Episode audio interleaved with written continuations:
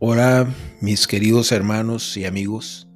Reciban bendiciones del Altísimo en este día y que el devocional que hoy compartiremos le permitas a Dios venir a transformar tu vida y tengas la seguridad que el último día de tu suspiro irás al cielo.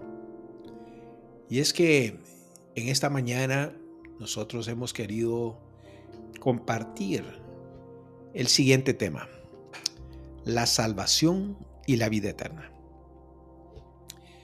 La salvación es el primer paso en la vida cristiana y es lo que nos da la seguridad de la vida eterna. Pero muchas personas tropiezan en este punto debido a falsas concepciones. Algunas personas piensan que ser una persona buena es la clave para entrar al cielo. Otros, por el contrario, piensan que creer que hay un Dios es todo lo que se requiere y que cuando mueran irán al cielo o en algún lugar. Nada dista de la verdad. Sin embargo, si cree que existe un Dios y no tiene una relación personal con Él, estás en problemas. Por tanto, ¿Qué debo hacer para ser salvo? Veamos un ejemplo claro que nos ilustra la palabra de Dios. Y esto lo podemos encontrar en el libro de Hechos 15, versículos 25 a 34. Pero a medianoche, orando Pablo y Silas cantaban himnos a Dios y los presos los oían.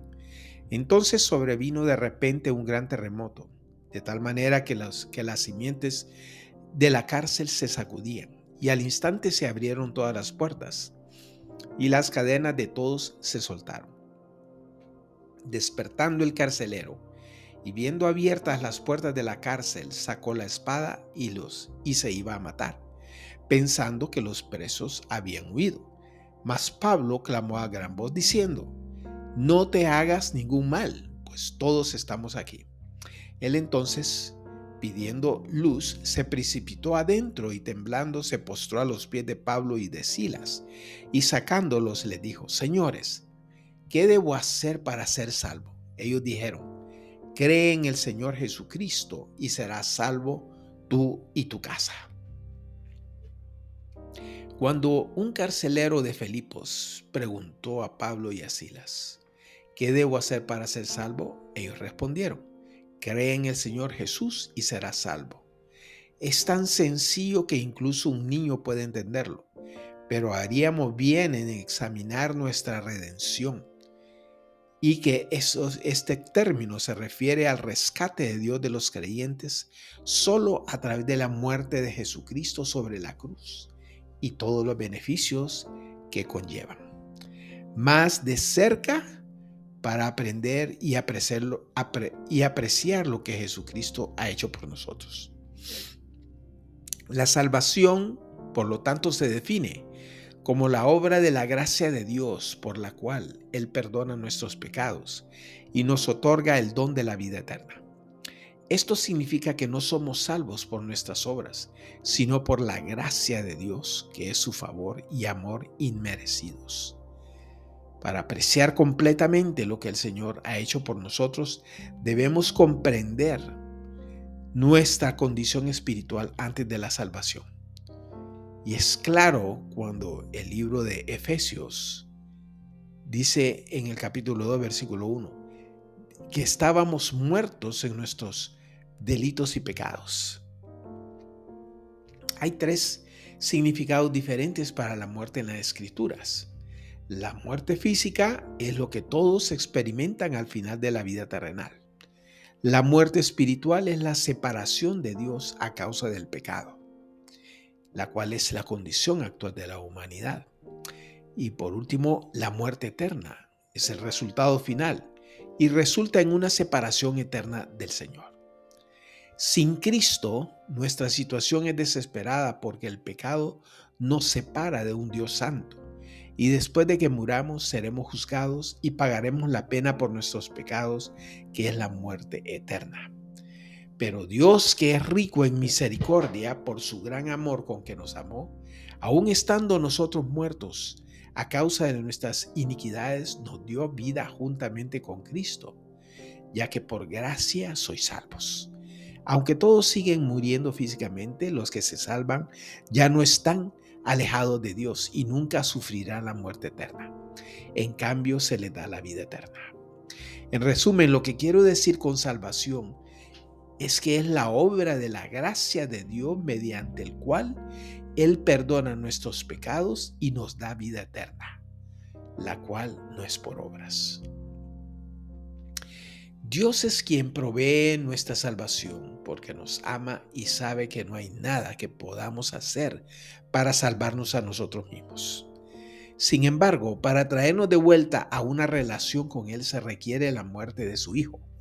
Esta era la única forma en que el Padre podía perdonar nuestros pecados sin violar su propia ley, que exige la muerte como castigo para todo aquel que peca.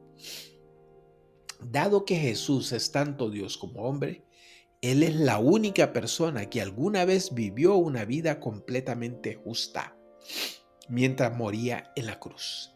El Padre puso toda la culpa de nuestros pecados sobre Él. Y es que la muerte de Jesús fue un sacrificio. Todos los sacrificios de animales en el Antiguo Testamento presagiaban el perfecto Cordero de Dios que haría la expiación final por los pecados con su sangre derramada. También la muerte de Cristo fue sustitutiva, es decir, que ya no tenemos que pagar el castigo por nuestros pecados, porque Jesús llevó el castigo por nosotros. Y es que su muerte fue suficiente. Cualquier cosa que tratemos de hacer para ganar la salvación no tiene valor para Dios porque Él es santo y nosotros somos pecadores pero Jesús era perfecto.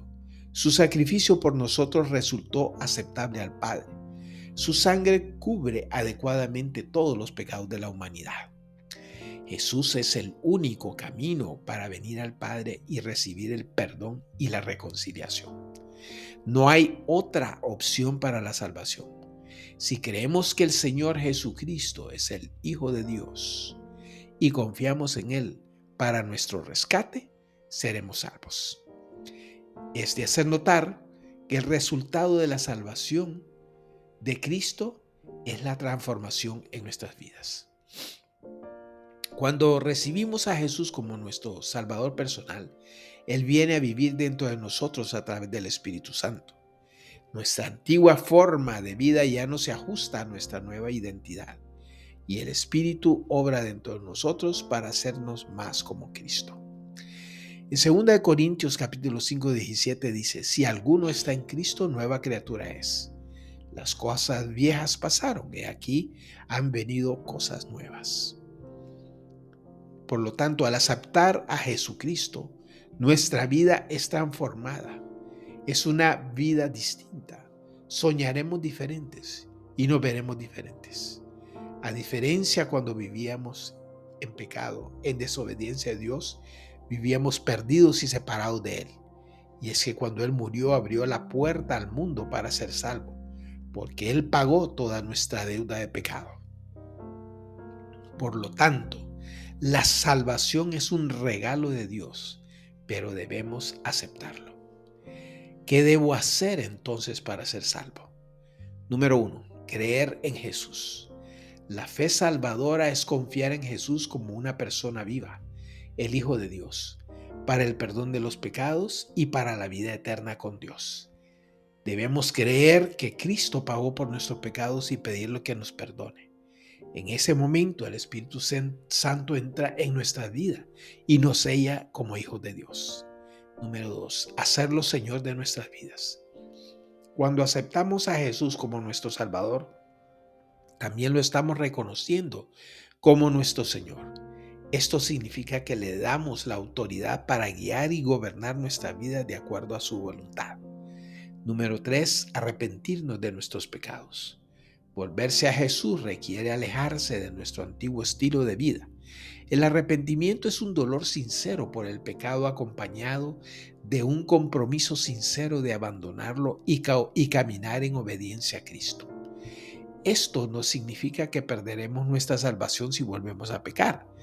Nuestras debilidades y la vida y la vieja naturaleza pecaminosa a veces resurgen, pero cada vez que caemos tenemos el privilegio de volvernos a Dios para recibir perdón y limpieza. Sin embargo, si continuamos en pecado, el Señor, como Padre amoroso, nos disciplinará para atraernos de nuevo a Él.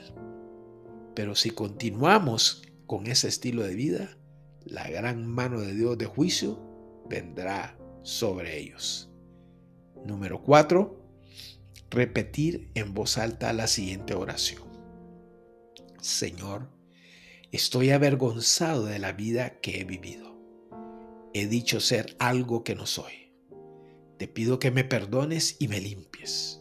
Hoy declaro que te reconozco como el Señor y Salvador de mi vida.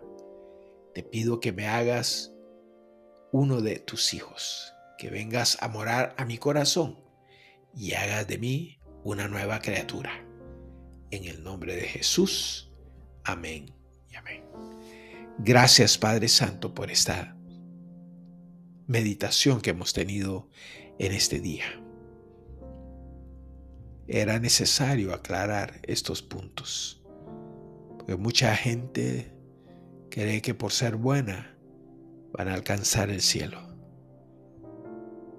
Pero hoy se han dado cuenta que solo aceptándote a ti como Señor y Salvador, tú puedes venir a vivir dentro de nuestros corazones, limpiarnos, redimirnos, justificarnos y santificarnos para poder estar delante del Padre el día que nos llame a su presencia.